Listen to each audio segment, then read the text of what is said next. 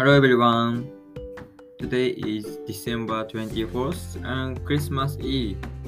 And in Japan, it's sunny and the high is 14 degrees and the low is 4 degrees. And yesterday is my diary. And yesterday I got up at 6:30 a.m. and I went to university and had two English conversations. I think two persons who I talked with were acquaintance each other but they were not, so I was surprised. I ate sweets a little too much. Mm, I may be tired.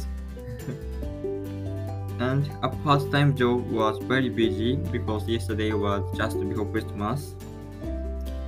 I was very ex- exhausted yesterday, so I couldn't read the book and went to bed at 12 pm.